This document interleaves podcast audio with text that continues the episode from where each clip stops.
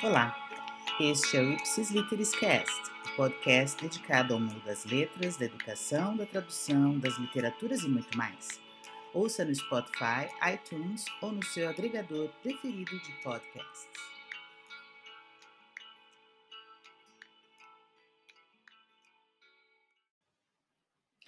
Então, vamos ao nosso sétimo episódio da Ipsis Literis Cast, o podcast da Ipsis Literis Assessoria Educacional e Linguística. E neste sétimo episódio temos uma entrevista com, bom, daqui a pouco vocês vão ouvir quem é. O nosso entrevistado de hoje falará sobre sua paixão por literatura, em especial literatura portuguesa, o seu percurso acadêmico e profissional, alguns aspectos sobre a literatura de autoria feminina e como é a pesquisa na graduação e no pós-graduação em uma universidade federal e muito mais. Um papo super legal. Após a entrevista, temos a dica de um curso enviado pela Arlete Araújo Silveira, Lelinha Araújo Silveira, como normalmente a tratamos. Lelinha, muito obrigada pelo envio, vai ser super bacana depois da nossa entrevista a gente falar um pouquinho sobre o curso lá na PUC uh, do Rio Grande do Sul. Hum, valeu super a sua dica. E para finalizar o episódio número 7, teremos o nosso quadro Pode, que trata um pouco daquilo que a gente pode ou não usar, as normas, regras. E hoje eu vou falar um pouquinho sobre isto ou isso, este ou esse, essa ou esta. Combinado? Então é isso. Bem, vamos então falar sobre o nosso entrevistado então, vamos apresentar aqui o professor Mauro Dunder, doutor e mestre em literatura portuguesa pela USP e professor adjunto do Departamento de Letras da Universidade Federal do Rio Grande do Norte, em Natal. Ao longo de 30 anos de magistério, ele atuou em todos os níveis de ensino, desde o ensino fundamental 2 até a pós-graduação estrito senso tem realizado projetos de pesquisa na área de literatura portuguesa, com ênfase na literatura de autoria feminina contemporânea e nas narrativas sobre a guerra colonial portuguesa, nos quais orienta alunos de graduação, que são pesquisadores de iniciação científica.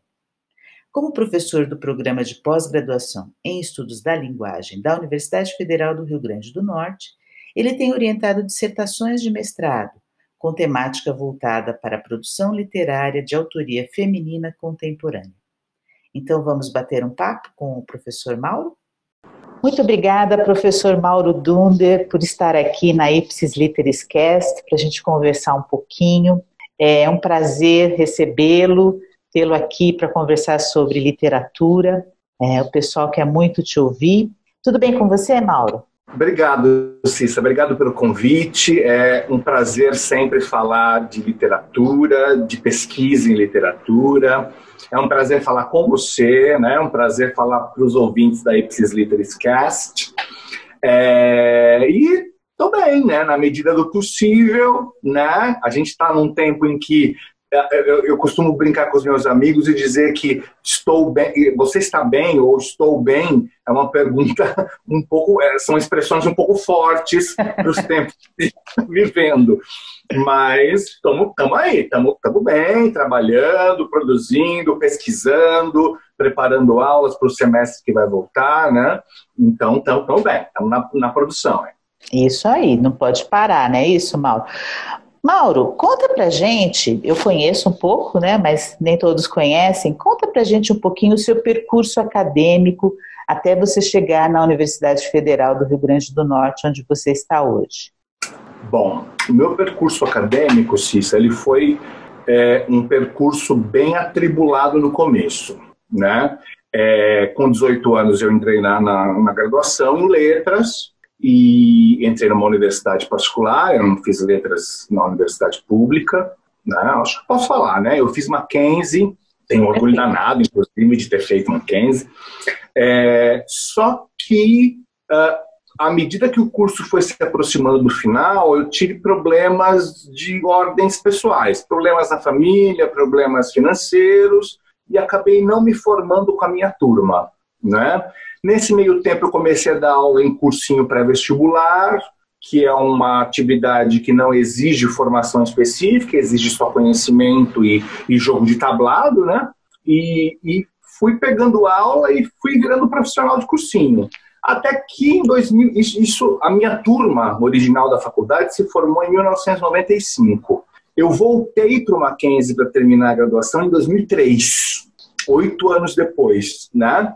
Porque aí eu botei o pé e falei, não, eu preciso fechar essa porta na minha vida porque eu tenho outras conquistas para fazer. E aí eu emendei, né? Aí eu fui fazer as disciplinas que faltavam para terminar a graduação, uh, fiz iniciação científica, né? Fiz uma iniciação científica que você vai dar risada, mas que foi na área de geolinguística. Nossa, que louco! A minha, isso, a minha iniciação científica foi uma pesquisa sobre aspectos semânticos lexicais dos falares da Moca, né, orientada pela professora Olga Coelho, que hoje é professora do Departamento de Linguística da USP.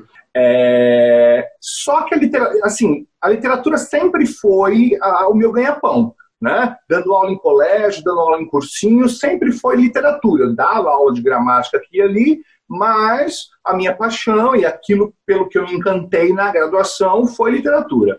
É, e aí, nessa volta ao Mackenzie, além de conhecer a Olga, que foi minha orientadora, e me enveredar, me apaixonar por, por essa corrente da linguística que para mim era nova, né? É, eu reencontrei a minha professora de literatura portuguesa, né? a professora Marlise Vasbride, é, mas assim, a Marlise eu reencontrei nos corredores, né? no, no campus do Mackenzie, porque eu já tinha feito todas as disciplinas de literatura.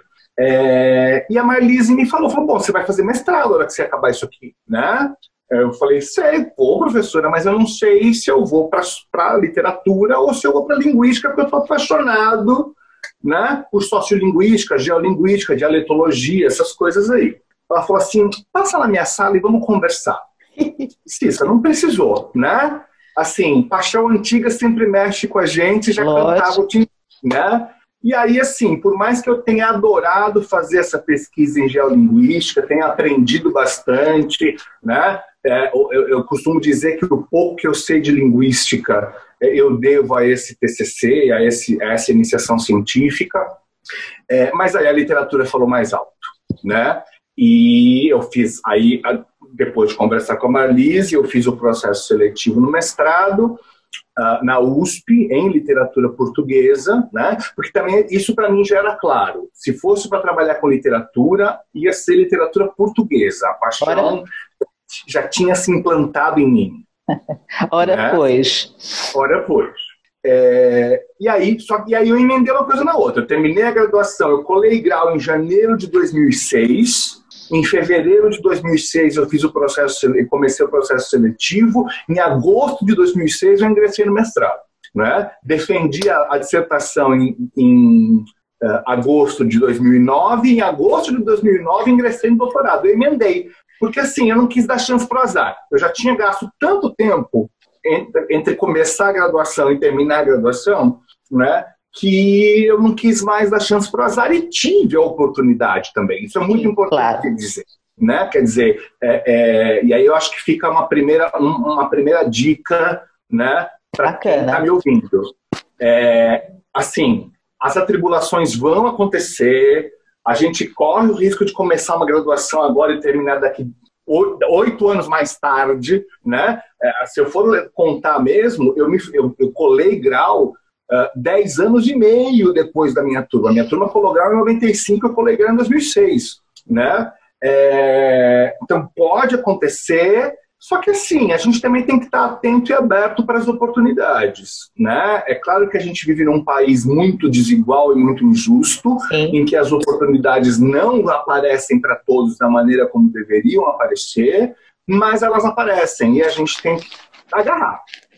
É uma coisa né? interessante, né, Mauro? Só para abrir um parênteses aqui, porque nós temos alunos muito jovens que entram na graduação, né? Às vezes com 17, 18 anos eles entram. E eles têm esse desespero por terminar a graduação e não pode ficar com nenhuma pendência, etc. E veja, a sua história é uma história de o tempo foi senhor da razão, né? Eu também entrei na faculdade já com 21 anos, porque eu também fui fazer outras coisas, porque o tempo vai dizer quando é que você está preparado. E aí, de repente, você foi direto mestrado e doutorado. Olha só que legal. Eu vou dizer mais, Cissa. É, o Mauro que concluiu a graduação era um Mauro que aproveitou muito mais a universidade, aqueles dois anos de universidade até conclusão do curso, do que o Mauro de 18 anos que ingressou cheio de gás e cheio de energia. Né? Eram duas, imagina, eram duas pessoas diferentes, né? Eu com 18 anos e eu com 33, com 30, né, na verdade, que foi quando eu voltei para a universidade, eh, enfim, duas pessoas diferentes, né? Se o Mauro dos 18 anos tinha todo o gás do mundo, né? E, e, e, descobriu logo no primeiro semestre de curso que estava no lugar certo, fazendo o curso certo, com a turma certa, e isso foi maravilhoso. Né? Quando eu voltei, eu tinha outra perspectiva. Né? Eu tinha perspectiva, primeiro, de quem já conhecia o mercado. Sim, claro. Né? Eu já tinha, eu, eu assim, por questões financeiras e depois pela própria maneira como a coisa se desenrolou, é, é, eu, eu, eu, deixei um pouco a minha formação acadêmica de lado e investi na minha carreira, né? no lado profissional propriamente dito. Né? É, e eu cheguei à conclusão de que isso fez toda a diferença a meu favor, né? Porque assim, é, quando eu, enfim, já, já no mestrado, já aluno de mestrado da USP, é, eu consegui o primeiro emprego em universidade, né? Que foi na, na extinta Universidade Bandeirantes de São Paulo, na Uniban. É, eu tinha uma cancha, né? Eu tinha uma experiência, um jogo de cintura em sala de aula, né? que se eu tivesse feito lá aos 21 anos, terminado aos 22 a graduação, e já ingressado no mestrado, como era a proposta da Marlise, que na época já queria ser minha orientadora e eu já queria ser orientando dela. Né? Ela falou, entra no mestrado agora, porque aí a gente né, encaminha e tal. Se eu tivesse feito isso, eu teria ganho tempo, mas é, é, eu, eu, não seria o professor que eu sou hoje. A qualidade né? não seria a mesma, né? Não, né? Imagina, eu fico, eu fico imaginando o seguinte, né? É, na época, é, havia a possibilidade de eu começar a dar algumas aulas na própria graduação no Mackenzie se eu tivesse me formado e entrado no mestrado imediatamente. Imagina um professor universitário com 22 anos, Cícero, não, não, não né? simplesmente não, não, né?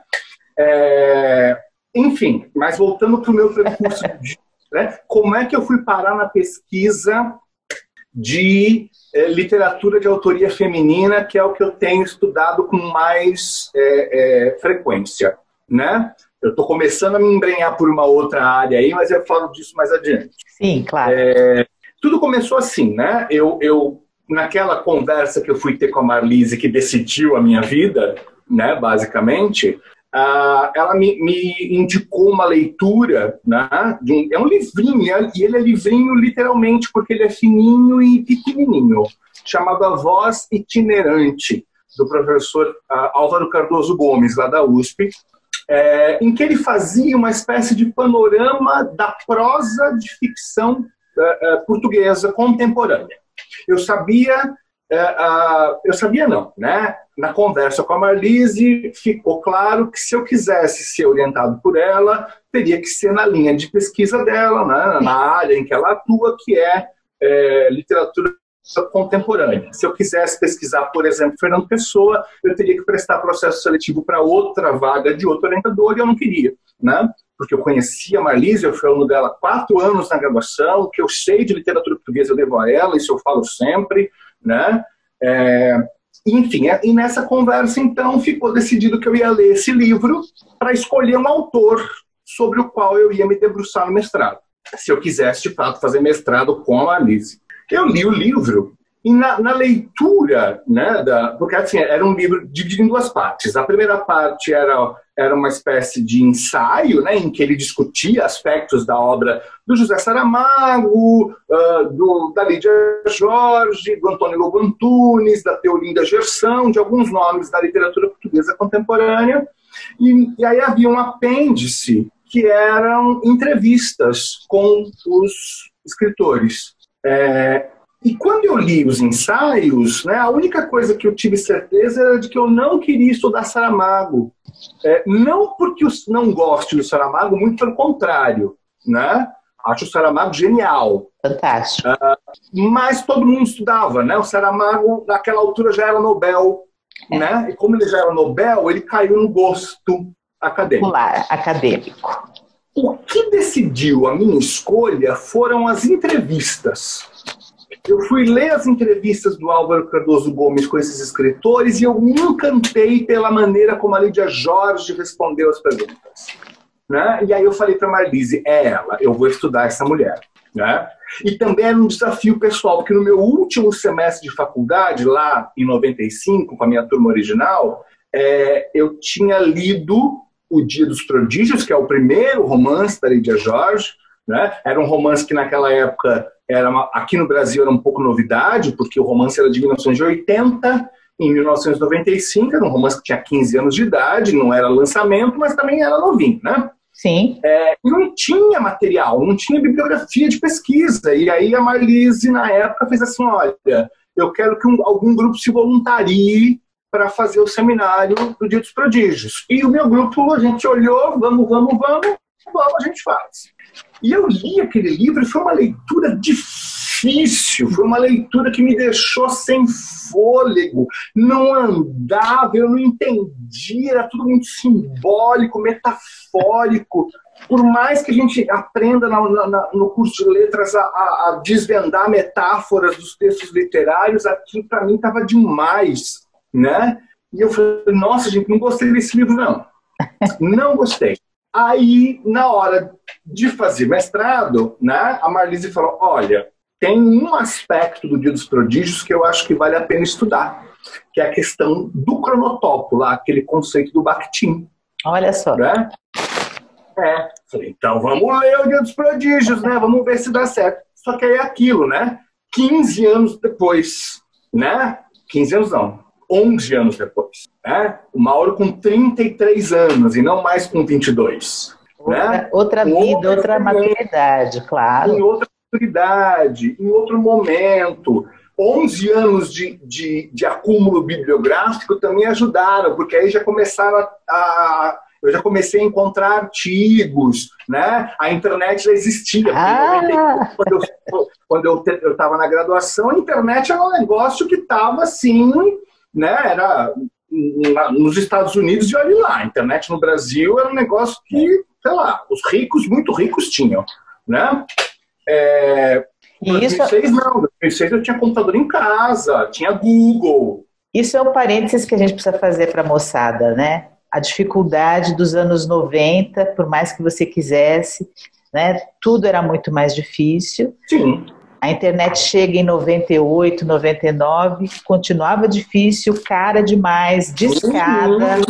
né? Um terror. Isso sem contar que o computador era com disquete, enfim, tecnologia era um. Era outro mundo. Né? Era outro mundo. Fecha né? parênteses. Eu costumo falar duas coisas sobre isso, Cissa. A primeira é a seguinte: me respeite porque eu me formei sem Google. Sim, muito bem, professor. Eu, é, eu me formei sem Google, tá? Porque eu, eu colei grau em 2006, mas a minha formação, tudo que eu estudei na graduação, foi antes do Google. É, e a segunda é que isso me deu um traquejo claro. de pesquisa que essa molecada não tem, né? Que pode desenvolver, que está na mão deles desenvolver, né? Depois que passar a pandemia, pelo amor de Deus, porque não quero ninguém em biblioteca agora. Mas, assim, o fato de ter que estudar em biblioteca, né, e de ter acesso a, assim, o acesso que a gente tinha era limitado ao acervo da biblioteca. Nem sempre você encontrava o que precisava e você tinha que se virar com aquilo. Né? Exatamente. Né? Se não era a biblioteca da universidade, a biblioteca da Jorge Alexander, que é a biblioteca central do Mackenzie, é maravilhosa, né? Mas não tinha tudo. Então tinha, a gente ia para Mário de Andrade estudar, né? Quando dava, porque eu também trabalhava, né? Tem esse detalhe, eu fiz faculdade trabalhando, dando aula para poder pagar o curso, né? É, bom, mas enfim, fecha parênteses, fui me debruçar sobre a Lídia Jorge, sobre o Dia dos Prodígios, deu certo, a minha leitura, como eu disse, foi outra, eu me encantei pela narrativa, e fiz a minha dissertação de mestrado estudando a construção espacial por meio, né, analisando a construção espacial como manifestações do cronotopo nesse romance da Lídia Jorge. E já ingressei no mestrado, e aí, por uma questão prática, é, eu decidi ficar com a mesma autora. No doutorado, né? você continuou com ela? Eu já tinha lido bastante sobre ela para fazer a dissertação, Falei, eu vou continuar estudando sobre ela porque eu já tenho a porta aberta. Claro. Né? É, embora a Marlise tenha me dado a prerrogativa de decidir, falou, se você quiser estudar outro autor, a gente encara outro autor, né?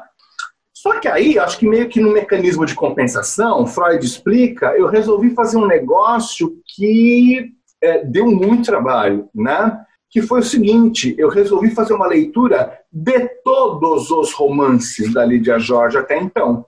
Porque né? no doutorado você tem que inventar a roda, né? Né? No doutorado você precisa fazer alguma coisa inédita, no doutorado você precisa encontrar alguma coisa que ou não tenha sido estudado, ou que tenha sido muito pouco estudada, para a qual você possa contribuir. Então fui eu, né? Falei, olha, é o seguinte, eu percebi, lendo os quatro primeiros romances dela, e isso é importante deixar claro, né? A minha dissertação de mestrado foi sobre o primeiro romance dela, mas já daquela época eu fui lendo toda a obra dela para entender como ela pensava. Claro. Né? Como construía personagem, como ela construía tempo e espaço, como ela articulava as tramas. E aí eu comecei, a, e aí eu percebi e discuti isso com a Marlise e depois eu li isso em alguns artigos e confirmei a minha hipótese de que os quatro primeiros romances dela constituíam uma espécie de percurso inicial no qual ela estabelecia é, é, é, pilares, né? é, no, no, primeiro e no segundo de forma embrionária, e depois isso ia se desenvolvendo, né? de algumas discussões ideológicas, de algumas discussões sobre história, de algumas discussões sobre identidade portuguesa, que ela vai desdobrando nos romances seguintes. Falei, então eu vou mostrar na minha tese como se caracteriza esse, esse percurso inicial e de que maneira ele ecoa nos romances que vieram depois. Né? Só que nessa altura ela já tinha, acho que, nove ou dez romances publicados, né? E todos eles densos. A Lídia Jorge não é uma escritora de superfície, ela é uma escritora de profundidade. E deu muito trabalho. Mas, né? Saiu, venci. Você está na chuva para se molhar. Né? Tá na chuva para se molhar. É, e aí eu acho que vem uma outra dica que eu dou para quem pensa em fazer pesquisa em literatura. Né? Ou você está muito encantado pelo seu objeto de pesquisa, ou não vai funcionar. Então, Mauro, conta um pouquinho agora para gente, do ponto, agora olhando você como professor, né, que também orienta iniciação científica, uhum. mestrado aí na Universidade Federal do Rio Grande do Norte em Natal. Conta para gente como é que você vê isso, essa pesquisa em literatura, como é que você né, basicamente enxerga isso? O que, que um aluno, uma pessoa interessada deve se propor a fazer? Uhum. Bom, então é, eu tenho, eu oriento aluno, eu oriento pesquisa aqui em dois graus, né, em dois níveis. Eu oriento pesquisa na graduação com os alunos de iniciação científica e oriento pesquisa na pós-graduação com os alunos de mestrado. Como eu ainda não tenho, eu só tenho até hoje só, só uma orientanda minha defendeu, que era a primeira orientanda que eu tive de mestrado, que defendeu agora no começo de, de no final de julho. É, e segundo o, a resolução lá, o regimento do programa, você tem que ter dois, orienta, duas, dois orientandos com mestrado defendido para poder ser orientador de doutorado. Então, por enquanto, eu estou orientando só mestrado. Mas são orientações diferentes, né? No caso da iniciação científica, a orientação que eu faço uh, é vinculada ao meu projeto de pesquisa. Né? Eu desenvolvo dois projetos de pesquisa na universidade em anos, para, em anos não concomitantes. Então, eu fico dois anos trabalhando num projeto, dou uma pausa, resgato outro projeto, trabalho mais dois anos, dou outra pausa, volto para o primeiro. Então, eu vou orientando, né? eu vou trabalhando com dois projetos. É, um de literatura de autoria feminina, né? Eu trabalho com literatura portuguesa de autoria feminina, teoria crítica feminista e tudo mais. É, e o outro trabalha com questões voltadas para entender é, a guerra colonial portuguesa é, na literatura portuguesa contemporânea. Então, é, é, um projeto chamado Vozes do Trauma, no, no, no qual eu parto do seguinte pressuposto. É, o trauma maior, quem viveu, foram os africanos, isso não se discute. Uhum, né? Claro. Uhum. O que os portugueses fizeram lá foi terrível. Mas não é possível que quem bateu tanto não tenha saído com alguma marca traumática disso aí. Então, é, é nisso que eu me debruço, né, nesse projeto. E aí, os, os, candidatos, né, os alunos, quando se candidatam a trabalhar comigo na iniciação científica, eles sabem, eles leem a descrição do projeto, do plano de trabalho, o que, que eu espero que eles façam ao longo de um ano, e se candidatam. A minha primeira pergunta é essa: qual o seu interesse por literatura portuguesa e, por favor, seja honesto? por favor, por favor, por favor, três vezes. por favor, seja honesto, porque assim, ninguém vai passar um ano lendo sobre Portugal, ouvindo sobre Portugal, né, pesquisando sobre Portugal, pensando Portugal, se não tiver um mínimo de interesse por isso. Né? Vai ficar chato, vai ficar maçante, claro. vai ficar insuportável. Né? É, então, a primeira coisa que eu procuro dizer para os alunos é essa: né? É, não tenha pudor de dizer para esse professor que, olha, professor, é, eu agradeço a sua atenção, agradeço a sua disponibilidade, mas de fato o seu projeto não me interessa. Né? É, eu, sou, eu falo Inclusive, eu brinco com isso, eu sou grandinho o suficiente e faço terapia a tempo suficiente para entender que não é pessoal, né? Que é uma questão acadêmica. Sim. Você tem todo o direito de querer estudar literatura potiguar, por exemplo, né? Até porque é o, é o que eu falo, aqui na UFRN a gente tem um núcleo de estudos de literatura potiguar, porque senão, se, se aqui não se estudar literatura potiguar, onde é que mais vai se estudar, né? Então, a primeira coisa que eu digo é essa, seja honesto, né? É, no caso dos meus alunos aqui, tem uma outra questão envolvida que complica um pouco as coisas, que é a questão da bolsa. Né? Então, muitos alunos, de fato, dependem desta bolsa de iniciação científica, que é uma bolsa pequena, né? uma bolsa de 400 reais, mas que pode fazer uma diferença brutal para alguns alunos. É, então, muitos deles, muitos deles não. Comigo, eu, não tenho, até hoje, eu não tenho eu não percebi que tenha acontecido, né? Mas muitos alunos acabam se sujeitando a um projeto ou uma pesquisa que talvez não seja a sua primeira opção por conta da bolsa. Claro. Né? É, mas eu tenho trabalhado bastante com, com, pesquisadores voluntários também, e aí eu acho que a, relação ficou um pouco mais é, leve. É, leve né? Porque é assim, o cara não vai se voluntariar para fazer pesquisa numa área que não lhe diz o menor respeito.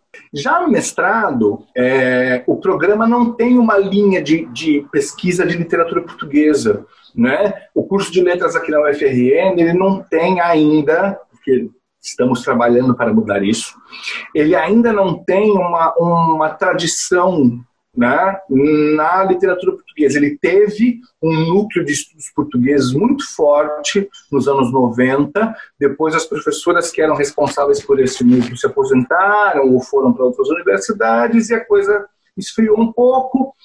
Então, agora que a literatura portuguesa está começando a voltar a ser um pouco mais falada dentro do curso de letras. E então eu, eu não tive, por exemplo, nenhum orientando ainda de mestrado que trabalhasse com literatura portuguesa.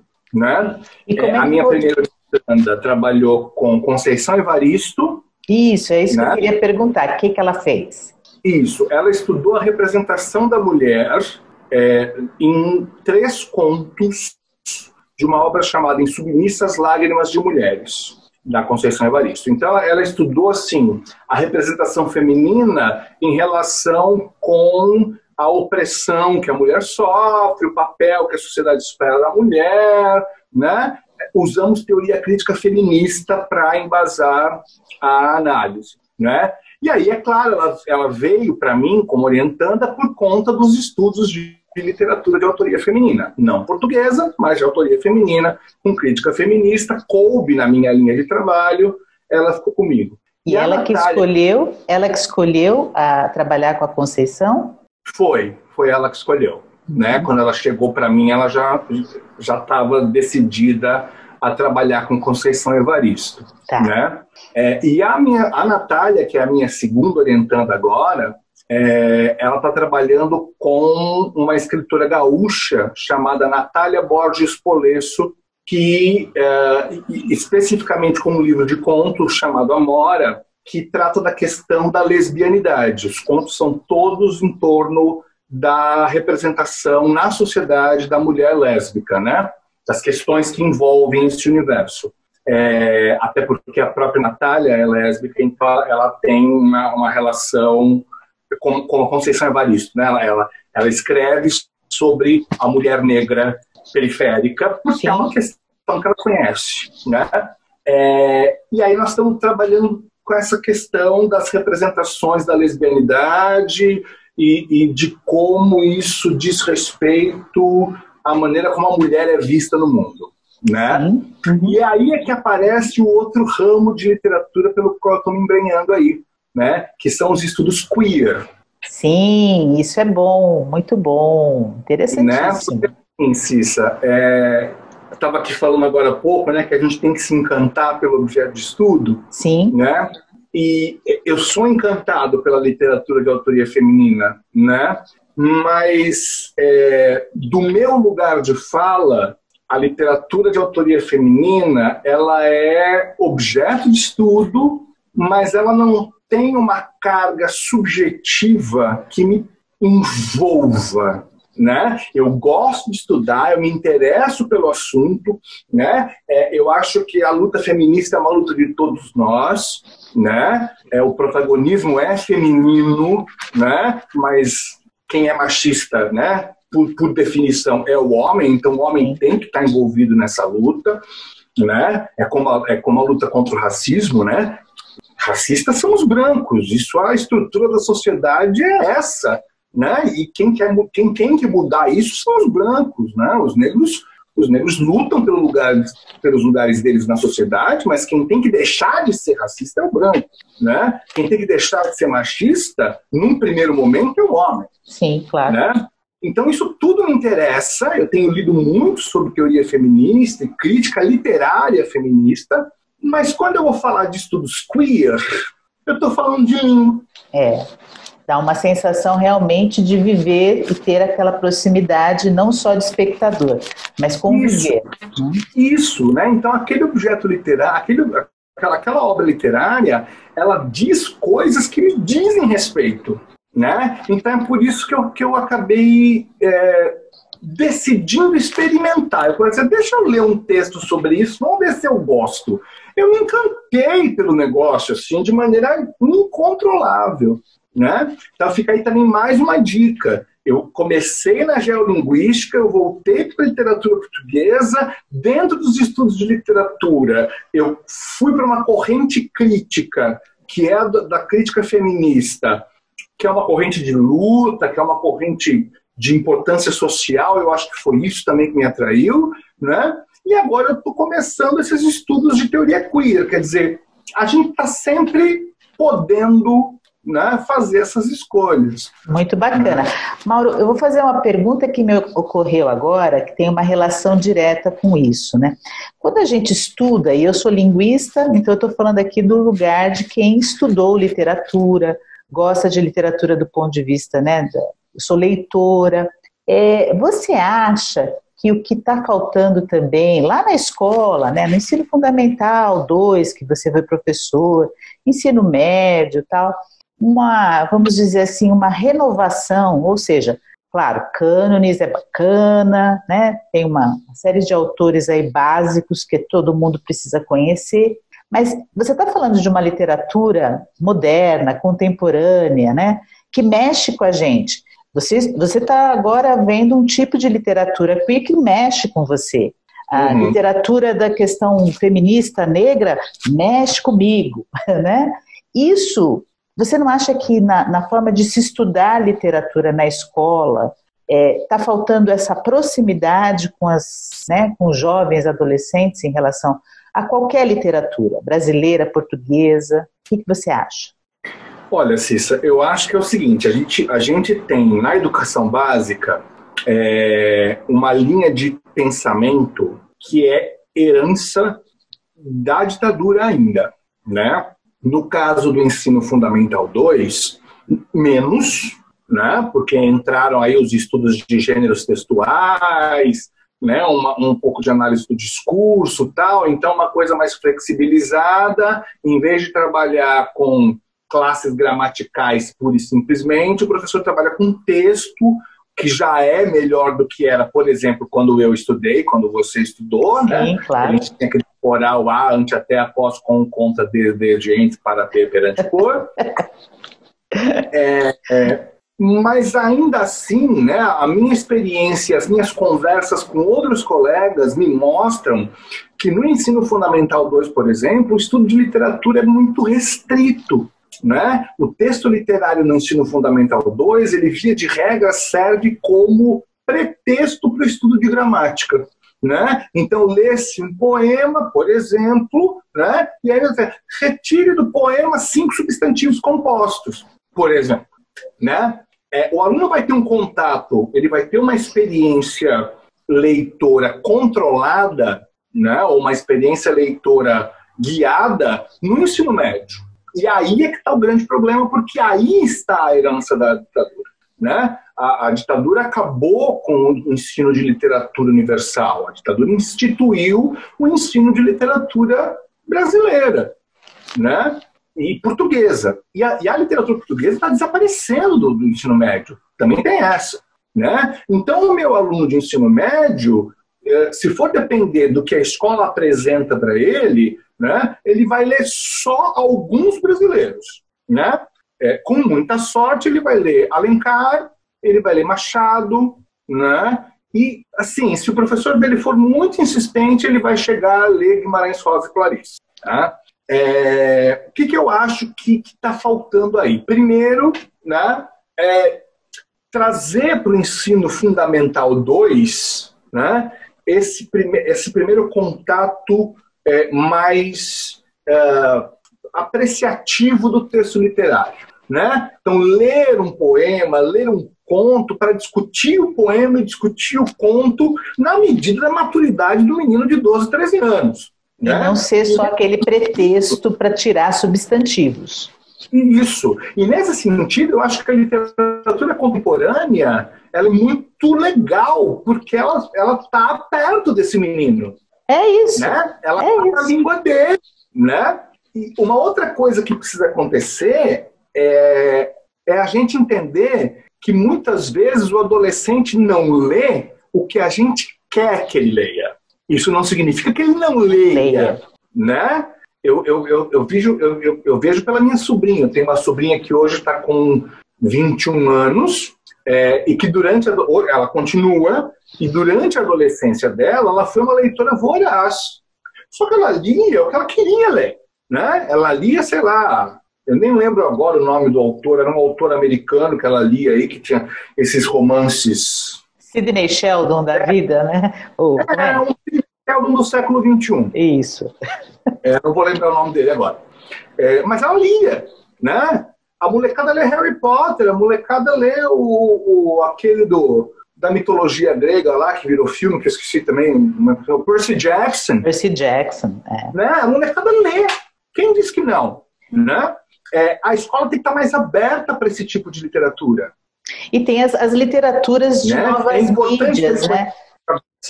E isso é importante que ele conheça Machado de Assis, é super importante porque o Machado de Assis, eu não sou da literatura brasileira, mas estudei literatura brasileira na graduação, né? Então, assim, eu, eu posso dizer com algum grau de segurança que o Machado é o nosso maior escritor. Ponto. Então, você tem que conhecer o maior.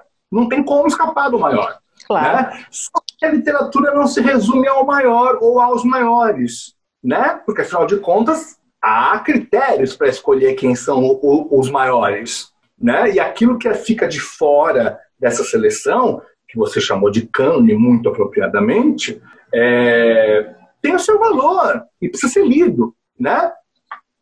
Então, eu, eu penso que sim, que a escola precisa se abrir para outros textos. Né? E aquela, aquela tradição de trabalhar com que, é uma coisa que no última, na última escola de educação básica em que eu trabalhei, eu tive a oportunidade de fazer, né? que é deixar de lado a cronologia, né? Trovadorismo, humanismo, classicismo, barroco, arcadismo, blá, blá, blá, blá. Linha do tempo do inferno. A linha do tempo, né? Trazer essa linha do tempo só quando ela é estritamente necessária, né? Para proporcionar para esse meu aluno de ensino médio aquilo que a minha orientadora chama de corpo a corpo com o texto. Né? Legal. Quer dizer, para eu estudar texto literário, eu tenho que ler texto literário. Saber que o texto é do século XIX, que existia uma forma de pensar literatura naquele século XIX, que essa forma surge na França e vai passar por Portugal e vai chegar ao Brasil, me ajuda a desdobrar sentidos né? A, a, deslindar camadas de sentidos. Mas o sentido primeiro é o da leitura do texto. Né? Não importa, assim, saber se o texto é barroco, arcade ou romântico é muito pouco. Né? Exato. Eu uma época, assim, você também deve ser dessa época, né? a gente sobreviveu a isso, é, em que o vestibular punha lá um poema né, e perguntava: este poema pertence à escola barroca, arcade, romântica, realista, naturalista. Era mais ou né? menos assim, né? Você quer o seu hambúrguer com ketchup, mostarda, queijo ou face? É, Isso. era a sensação ou que a gente das tinha. Ou o, o NDA, que era sempre a letra NDA. É. é. é.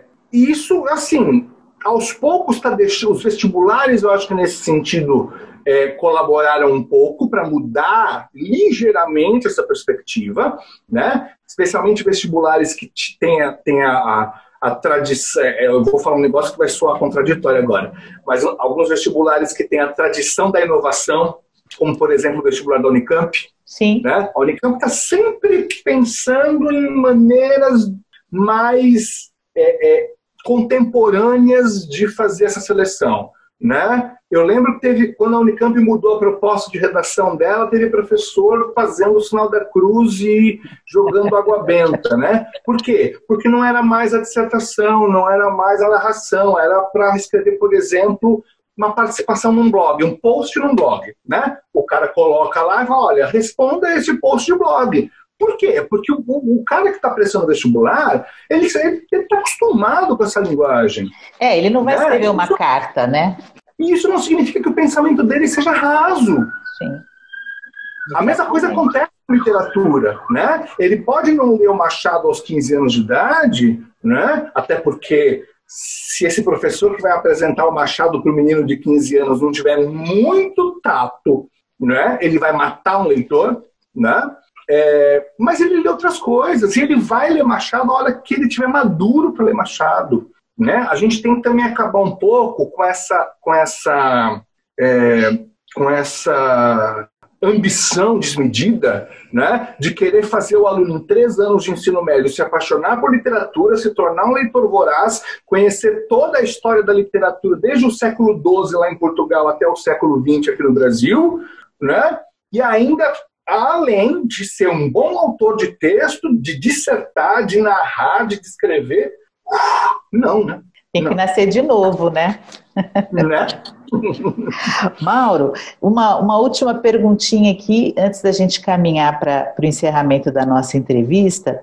É, qual que é a sua, então, dica final desta entrevista, porque claramente a gente vai voltar a conversar outras vezes, para o menino que está começando nas letras, né? Esse menino que está chegando lá na graduação, que teve esse ensino fundamental e ensino médio dessa forma que você descreveu tão bem, que é isso mesmo, uhum.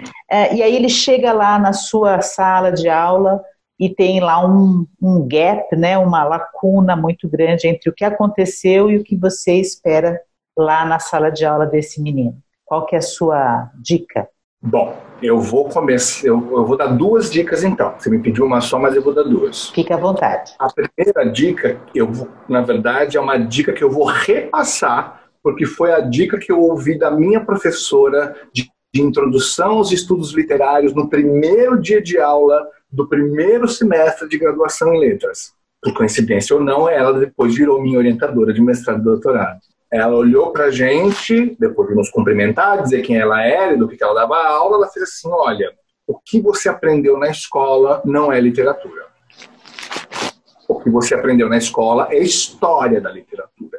Né? Aqui a gente vai trabalhar com outras coisas por outras perspectivas. Talvez hoje, né, tantos anos depois, é, eu não seja tão veemente né, quanto ela foi naquela época, porque a gente tem aí, como eu disse, né, meninos que leem mais do que a minha geração leu. A minha geração leu o que o professor mandou, e leu o que o professor mandou para fazer prova. Né?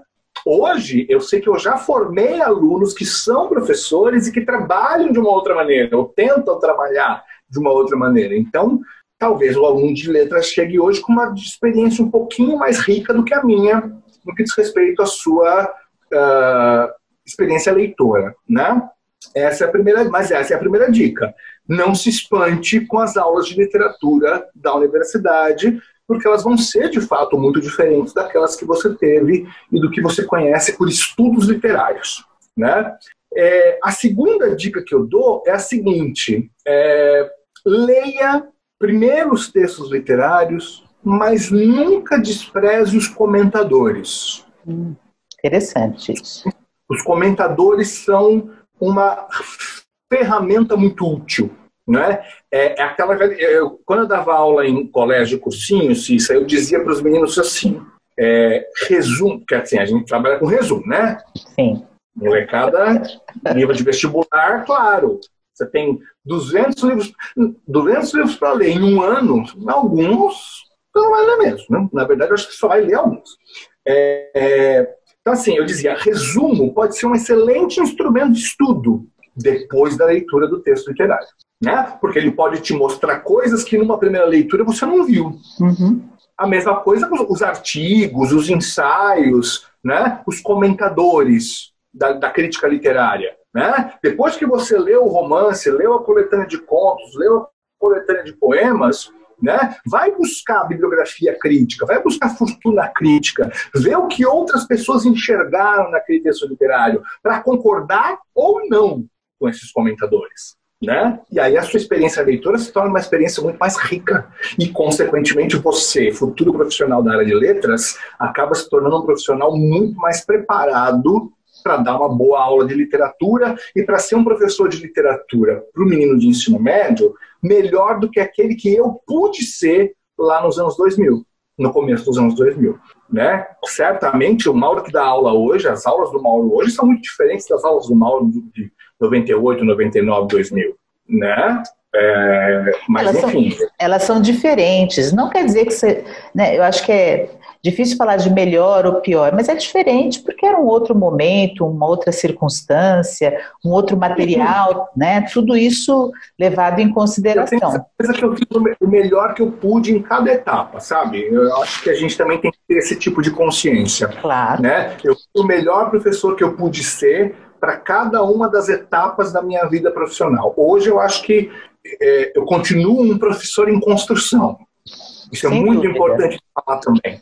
Muito né? A gente nunca para de se construir, de se reconstruir, vou usar uma palavra da moda, de se desconstruir como professor. Exatamente, porque a gente realmente não pode parar, né? Não pode. Todas as profissões precisam estar absolutamente atualizadas, mas a nossa, Cissa, mais que todas, porque a gente forma as outras. Exatamente.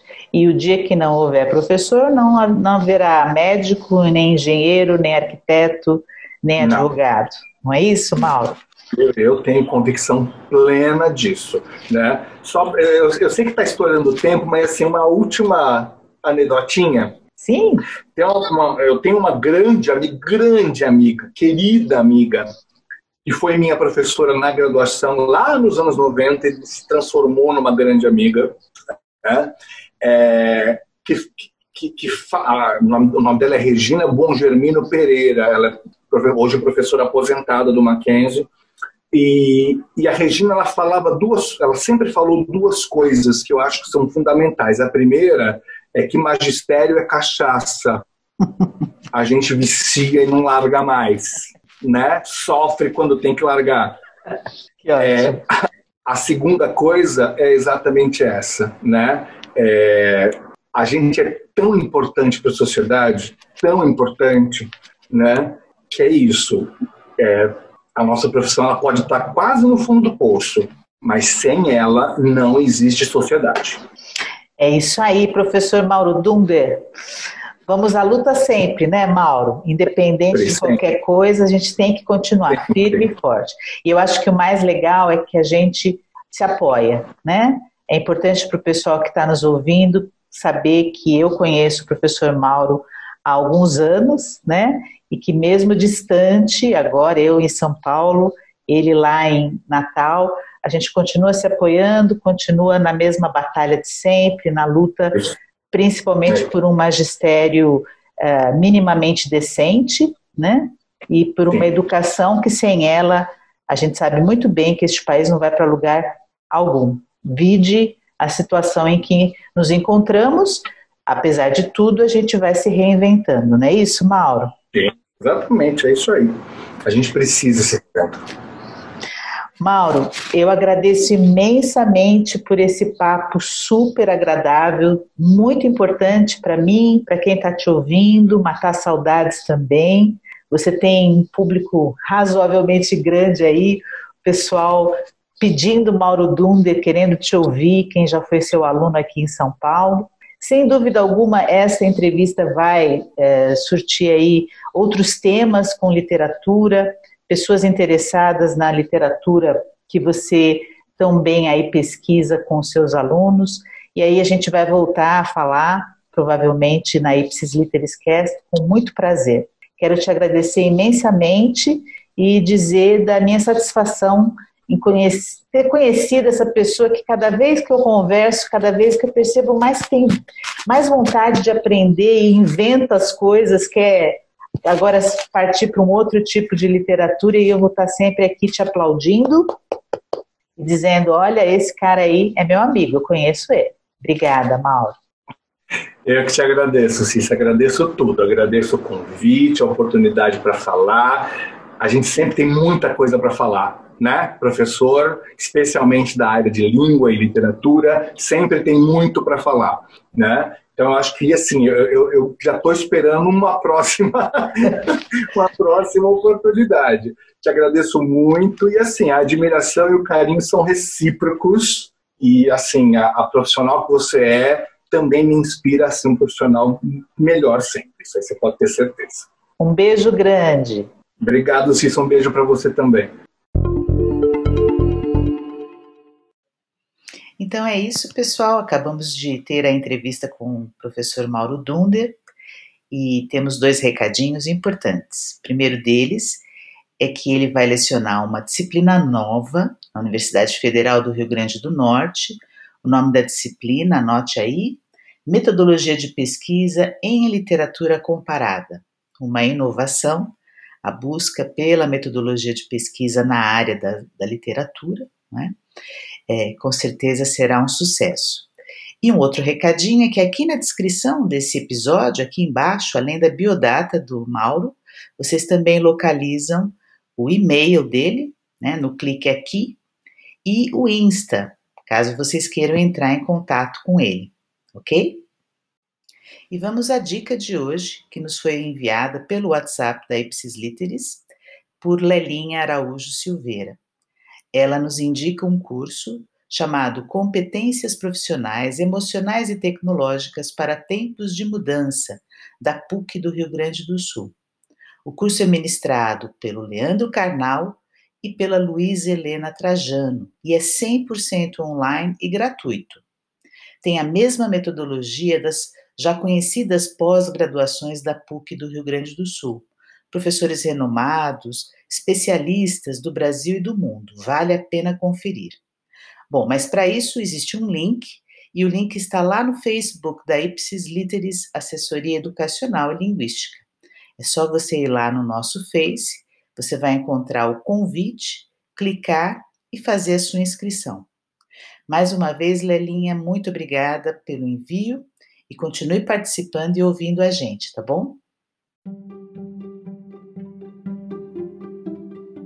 Este é o quadro Pod da Ipsis Literis Cast, o podcast da Ipsis Literis, assessoria educacional e linguística, e nele tratamos todas as semanas de alguma peculiaridade das línguas, regras, normas e o uso. Então vamos lá? Será que pode?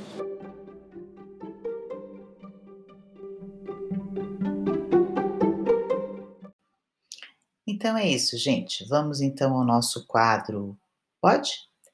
É, como a gente já acostumou a falar, é um quadro sobre normas, regras das línguas. É, no início aqui nós vamos nos dedicar à língua portuguesa, mais para frente à língua inglesa e talvez à língua espanhola. É bom deixar claro, né, que na verdade a gente até pode debater essas regras. Gostaria muito que vocês fossem lá no nosso Facebook, no Insta, mandassem e-mail, mensagens, porque é claro que as normas elas têm uh, aquela ideia prescritiva, não é? Isso pode sim levantar dúvidas, argumentos, estamos aqui abertos para ouvi-los. No dia de hoje, neste episódio, eu gostaria de falar um pouquinho sobre isto ou isso.